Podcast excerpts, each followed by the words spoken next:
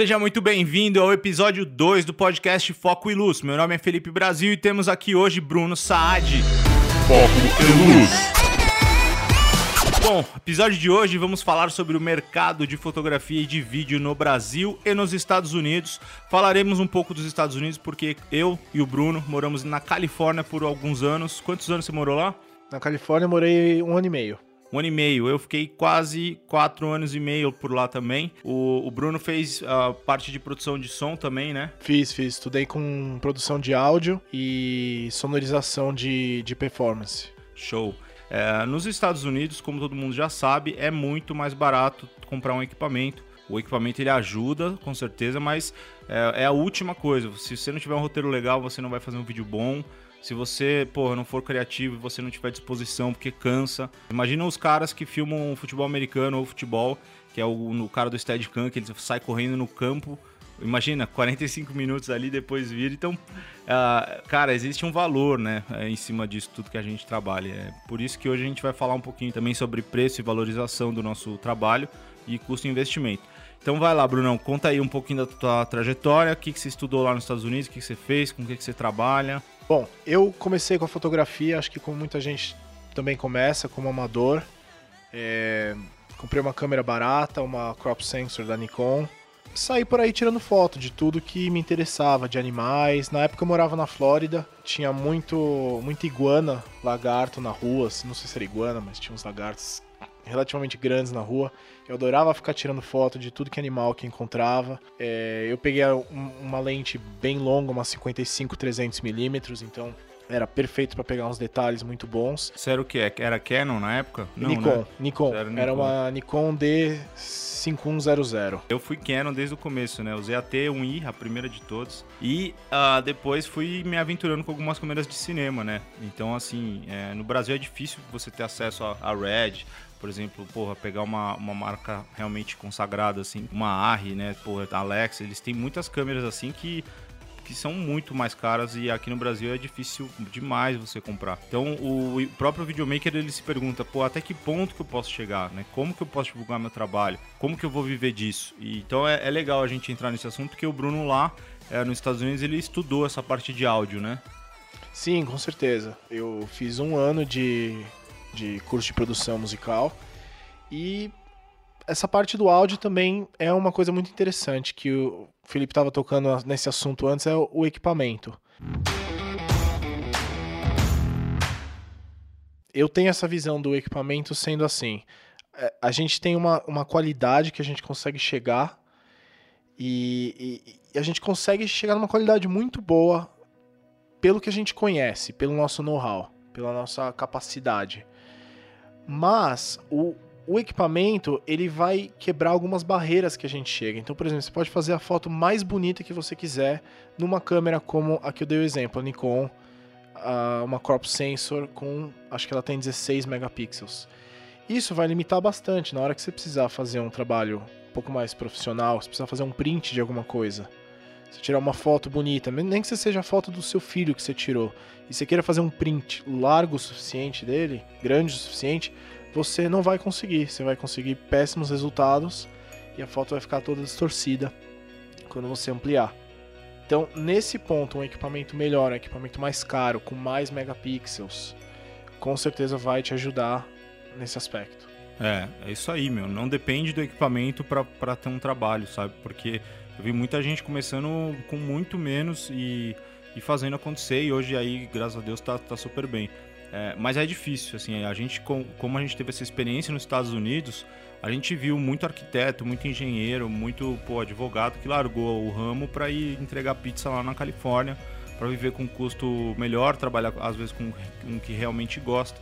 É muita informação, é muita coisa de qualidade, muito, tudo você pode aproveitar ali desde uma universidade, de um curso de um workshop ali, você vai tirar muito conteúdo, você vai tirar muito conhecimento e é muito barato lá para você dividir o conhecimento, porque os, os americanos eles são uh, frios assim, mas eles são muito, uh, eles compartilham demais as ideias, eles trocam muita ideia, eles chamam de brainstorm, então tempestade de ideias, né? Que é, é isso praticamente que é um podcast. A gente está aqui fazendo um brainstorm desses assuntos que a gente está abordando. Bom, vamos falar um pouquinho do mercado de fotografia e vídeo no Brasil. Como é que você conseguiu uh, pegar os seus primeiros trampos? Como é que foi esse lance de, de ir para ganhar dinheiro mesmo? Né? Bom, no Brasil é aquela coisa, né? É a gente tem que fazer o marketing, tem que se divulgar, tem que colocar na web, mas eu gosto muito de me relacionar com pessoas em qualquer lugar que eu vou. Então, assim, às vezes acontece de eu ir num restaurante, o gerente tá lá, ou muitas vezes o dono tá lá, às vezes é um restaurante menor, o dono acompanha, o dono que gerencia ele mesmo. Então, às vezes você vê um detalhe, você vê que o cardápio tá precisando de uma arte, tá precisando de, de, uma, de uma foto é melhor. Foda, né? E você conversa com a pessoa, você conversa, oferece para fazer uma foto de um trabalho, se oferece para fazer uma foto de um prato, você se você for designer, pede para fazer um cardápio novo, dá um exemplo. Faz uma página, dá um exemplo de uma página, oferece para a pessoa sem cobrar, vê o que ela acha. Você tem a esperança, tenta vender o seu trabalho da melhor forma possível assim cliente ele, ele tá mais preocupado com preço às vezes do que com valor, né? Então assim, é, às vezes você vai pôr o teu preço, vai ser ali às vezes uma gasolina, você vai cobrar 50 reais só para cobrir teu, teu custo, ou às vezes nem isso, como o Bruno falou. É, ali você está investindo acima de tudo o seu tempo. É a maior ferramenta que seu, seu corpo tem, que sua mente tem, e você tem que saber usar da melhor forma. Muita gente também pergunta assim sobre faculdade de audiovisual, de fotografia. Eu lá nos Estados Unidos eu tive a chance de fazer o The Art Institute of California, um dos institutos mais renomados assim do mundo em termos de, de tecnologia, de, de fotografia, filmagem, de edição, de software, de pós-produção. É, tem um estúdio de uma locação de equipamentos lá na própria faculdade. Puta, é, era assim. É era sonho. Eu, eu fui lá visitar também, eu achei. é, é uma universidade incrível, tem tudo. A, a parte de audiovisual deles é, é, demais, eles têm equipamentos de última geração, estúdio. Nossa, é, é muito bom, é muito bom. E aí que a gente fica assim, né? A gente realmente, eu, pô, tive muitos amigos lá que trocaram vidas uh, boas que eles tinham aqui no Brasil, mas assim, que eram. que eu te falei do, do tempo, né? A ferramenta mais importante que você tem na tua vida. Então, é, não adianta nada você ter dinheiro aqui no Brasil e não ter tempo para aproveitar, para respirar, para se cuidar, para fazer tuas coisas, para estudar novas, novos negócios. Então, eu já voltei com alguns trabalhos planejados. Então, eu não voltei simplesmente, ah, vou voltar pro Brasil. Acho que acima de tudo, você gostar do teu trabalho, você ter prazer no que você faz não tem preço, juro por Deus. Você acordar cedo com aquela pegada e falar, porra, hoje vamos fazer um videozão irado. Você olha pro céu, o céu tá azul, você fala, porra, o drone, a imagem vai ficar foda. E aí você vai, você vai entrando no, no, no trabalho, você vai entrando no projeto de uma maneira que é natural. Então, assim, eu não entrei à, à toa, né? Eu, desde, desde o começo, eu fui produtor artístico de, de várias bandas no Brasil, do mainstream. E, e, essas bandas, elas faziam uns mega shows com muita luz, muito puta, puta cenário, foda. E aí eu fotografava e eu via que ficava bom. É, eu peguei uma câmera semi-profissional, né? Eu trouxe dos Estados Unidos, lá de Nova York, arriscado, porque eu falei, pô, vou comprar uma câmera de 1.100 dólares na época para fazer, pra fazer o quê? Para registrar minha, minha, meu dia a dia? Não vou. Então eu pensei que só com o celular ali eu dava conta, mas a hora que eu comecei a ver o que eu conseguia tirar da máquina, porque não tem preço você depois ler um manual entender seu equipamento e fazer pô, um puta trampo foda, sem a menos eh, ter feito uma faculdade no caso. É, então você tem que abusar da tua criatividade, você tem que cair para cima e construir o seu branding, né? Você tem que ir criando sua marca desde o começo. Eu desde o começo eu usei meu nome como Felipe Brasil, é, por ser um nome fácil de lembrar, ele é o nome do meio do, meio do meu pai mas ele não tá no meu nome. Meu nome não tem Brasil. Então ele ficou como se fosse meu nome artístico. Ou seja, desde o começo eu já me preocupei com o branding do Felipe Brasil. O que ele fosse ali, né? se ele fosse um cantor, como na época que eu tocava na banda, ou como se eu fosse realmente um videomaker, um fotógrafo. Então virou uma, um branding. Aí, obviamente, tem as questões de design de você construir tudo. É, é bem difícil, é, é, é com um pouco é, de tendência que você vai seguindo, você vai mudando e você realmente o branding demora para ser construído. Eu demorei, pô, 10 anos de carreira para conseguir entender realmente qual que era a minha cara, a minha linguagem de, de trabalho. E aí foi quando é, as coisas começaram a dar muito certo para mim. E a gente voltou para o Brasil quase na mesma época, não? Eu acho que a gente voltou com uma diferença de alguns meses Poucos só. meses, foi, né? foi. A gente não, não tava mais morando na mesma cidade lá na, na Califórnia, Na Califórnia. mas a gente acabou voltando praticamente na mesma época, com alguns meses de diferença. Queria falar dessa questão do, do branding que você falou. Eu ia até falar, eu ainda tô construindo a minha, né, Sim, o meu sim. branding e assim. Agora gente- eu tô aqui junto com, a- com o Estúdio Foco e Luz, por isso eu tô querendo também aproveitar e me Se dedicar desenvolver, né? desenvolver o meu próprio branding. Então, eu acho que vocês vão poder acompanhar isso também, né? A gente acaba postando uma coisa ou outra aí. O crescimento é nítido, assim. Você evolui e você mostra já, porque o nosso trabalho é audiovisual. Então, você fez, executou, ele tá aí pra todo o mundo inteiro ver, né?